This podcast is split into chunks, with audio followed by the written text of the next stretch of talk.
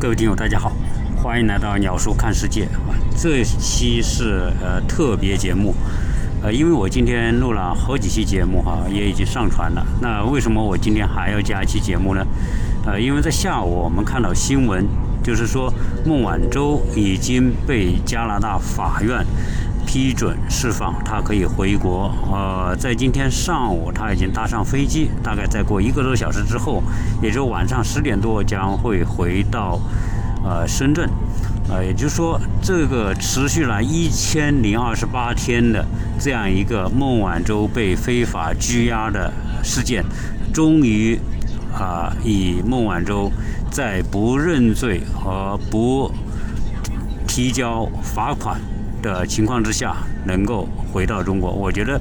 这个啊新闻，我我想大家都已经看到，但是这个新闻后面啊代表什么东西，就会引起很多的猜测。那我今天啊补这期节目呢，啊一个是呃，我觉得啊对于孟晚舟啊现在能够回国。啊，我觉得是一件特别啊值得高兴的事情啊，因为这个后面，总之它一定是呃大国博弈的一个结果的呈现。这里面一定啊折射出呃中美在博弈当中的一种情绪的变化，因为孟晚舟这种情况呢，就和我曾经所谈到过的法国阿尔斯通。皮耶鲁齐，呃，当时入境美国被美国司法部扣押一样，是呃典型的长臂管辖的一种行为，呃，但是阿尔斯通的那个皮耶鲁齐，他是后来被判有罪，并且入狱，作为一个结束。美国的长臂管辖经常会用一个国家的司法力量。来打压与美国有竞争关系的这些国外企业，而往往那些被打压和制裁的这些国外公司，迫于美国的举国打压的方式，不得不接受美国的这种不公正的欺负，而他的母国，比如说像法国，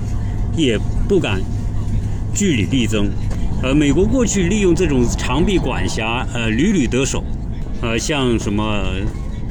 德国的大众汽车曾经就被美国罚款两百多亿美元，那这种方式就跟抢劫没有什么关，没有什么区别。那这一次啊，华为的高管孟晚舟同样是被莫须有的罪名，在过境加拿大的时候，应美国司法部的要求，被加拿大警方给拘押。所以这件事情呢，闹了两年多。实际上来说啊，中国对于这件事情。肯定是举国之力来支持，这不仅是孟晚舟本人的问题，也不是华为的问题，而是国与国之间的角力。美国以为他仍然是大腿，别人都是胳膊，包括这个加拿大也被他看成是胳膊啊，只是他自己的胳膊。反正说我自己要自己的胳膊来帮一下我的大腿，有什么不行呢？所以要加拿大就把他给拘押，而这里面加拿大是很冤枉的。基于说是不是因为啊，所谓他们是盟国啊，共同的价值观呐，或者是种种种的啊一万个理由啊，他做了这件事情。但对加拿大这个国家来说，那真的是叫卖力不讨好。而且这种行为啊，这可不是说呃加拿大跟华为公司的某什么关系，实际上跟华为没什么关系，纯粹就是说哦哦加拿大可能是说迫于美国的某种压力。不管是因为他们是合作关系，还是还是什么其他的原因，总之他就做了这件事情。这件事情一做，得罪的可是全中国十四亿人民啊！呃，加拿大这个国家虽然说很富裕啊、发达呀等等，但实际上来说，呃，它的跟中国的这种贸易关系也是它的非常重要的财源啊。就是说，你得罪中国这样一个国家。那就等于说放弃中国这个市场，那这种啊，加上全中国人民对这个加拿大这种行为的这种不满和愤怒，那加拿大肯定是得不偿失的吧？呃，加拿大的一些矿产品、农业产品、海产品，那它很多中国是它的除美国、墨西哥之外的啊第二、第三大的贸易伙伴，所以在这个长达一千多天的这种。分层当中，加拿大纯粹就变成了三明治当中的那一片肉，一边是中国，一边是美国，而你美国也提不出强有力的证据证明孟晚舟有罪，而且实际上美国自己在这件事情上耗的都非常辛苦，所以旷日持久的这种对峙，我觉得首先是美国觉得这种对峙没有什么实质性的好处。那加拿大更是巴不得这件事情早点解决，所以在美国信心动摇的前提之下，应该是美国主动选择要从这件事情上抽身出来，因为呃老拜上台这半年多，实际上是看得出来，呃是毫无建树，而且呢。民主党在这半年多的表现，包括老拜现在的民意调查的表现，都落入到历史的新低。那这个可是牵涉到美国国内两党的接下来的中期选举。所以现在我觉得美国是要有一些啊亮眼的表现，来赢得中期选举当中选民的支持。而这些亮眼的表现，你除了缓和跟中国的关系。通过这种缓和，来对美国的经济和市场带来某一种利好的因素，恐怕也没有其他的更好的方式，来啊达到立竿见影，来赢得呃选民支持的这样一种效果。呃，再加上美国这几年的表现啊，我觉得除了董王这种表现令到他的盟国非常失望，呃，美国跟欧洲之间的关系也发生变化，呃，传统的美国领导下的呃这种西方体系已经出现了瓦解和动摇，这个很大程度上削弱了美国对西方盟国的领导力。毕竟啊，国与国之间利益才是。永恒追求的目标，在美国过去这两年多啊，将近三年的时间里面啊，你他能够呃对中国采取的极端施压的方法，基本上该使的都使了，就是说所有牌都打尽了，那就差什么呢？就差可能军事冲突。但是军事冲突在当下这种情况之下，我觉得美国绝对没有这种胆量和能力来跟呃另外一个大国来开战。所以，呃，关于南海问题或者是宝岛的问题，能做文章的空间也有限。但是选民可不会这样等下去，啊！再加上，呃，我相信这个民主党也很清楚，这个老拜在台上的表现，那实在是和一个总统的身份不相符。所以这种情况之下，就是老拜轻而易举的可以让让选民啊对民主党产生动摇，啊，可能他的一个不适当的言论啊，不恰当的动作啊，啊，所以他就变成了一个很滑稽的东西，甚至有可能变成一个笑话。如果这种笑话一直持续，那对民主党接下来的呃，不管是在国会选举还是下一届的总统选举，都会带来非常不利的影响。所以可见呢，就是说呃，美国的当局非常希望借改变跟中国的这种关系啊，从这种僵局当中走出来。所以可以看得出来，呃，跟中国做这样的持久战，大概率美国是不会有中国这样一种耐力和。巨大的回旋空间。虽然这种中美的争端对中国也会带来一些不利的影响，但是中国这样一个社会，它的承受力、忍耐力和韧性，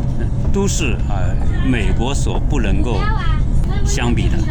所以大家会说啊，这里面有没有什么交易啊？中国有没有说像这个当初的美国要求那样付出巨额罚款，而且要认罪，我再放你？这都是美国为了想放人给自己下的一个台阶而已，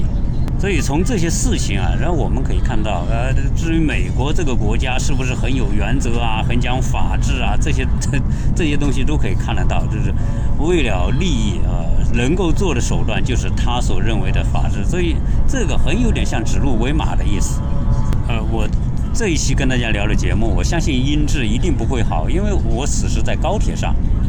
呃，高铁的轮子咕隆咕隆响，背景的播音也存在，但是我刚才试了一下，好像还能够听得清楚，所以我呢就做这期节目啊，也作为说啊孟晚舟事件持续一千两一千零二十八天之后有这样一个结局，我觉得高兴啊，所以即便这种环境不是特别的合适录节目，但我还是啊觉得我要尽心的来。表达一下我自己的看法。那接下来我们可以看到，呃，美国会在很多角度，在很多事情上，会啊释放出一些愿意跟中国改善关系的这样一种啊意愿，因为他需要中国，呃，这样这张牌来为他自己赢得啊某一种啊政治竞竞争当中的这种主动。当然，这里面呃，美国的一些高官也已经从不同的角度呃释放出了某种信号啊，所以呃，在经历这两年多的中美的波折之后啊，我觉得大概率可以看到，美国是经过充分的评估，为了他眼前的中期选举而得出一个结论：以中国这样消耗下去、对立下去带来的危害，特别是对美国经济的危害啊，美国经济现在还处于疫情的。打击之下，而且它的恢复也缺乏后劲，所以这样跟中国持续对抗下去所带来的危害，肯定远远大过跟中国改善关系带来的国内某些群体的不满。所以政治啊，永远是为利益博弈为导向的。而且呃，以我们过去谈那么多美国，你会发现，美国作为一个有限责任的公司。它绝对很难像中国那样做一个十年规划或者二十年的愿景，因为它只能在一届一届的选举当中去看眼前我能得到什么，你眼前都得不到，你还谈什么愿景呢？啊，所以美国是一个很难有愿景的国家，而且美国的这种制度方式会使得美国这个社会体系啊，啊，会越来越呈现一种无力感。就像说我们踩自行车啊，都有一种感觉。如果这个自行车的齿轮、滑轮的话，你怎么踩啊，就它扣不上扣，那这个车子就一不会产生一种动力。美国今天这种状态就是，这种内耗也好，这种有限责任的政府也好，你会发现美国越来越难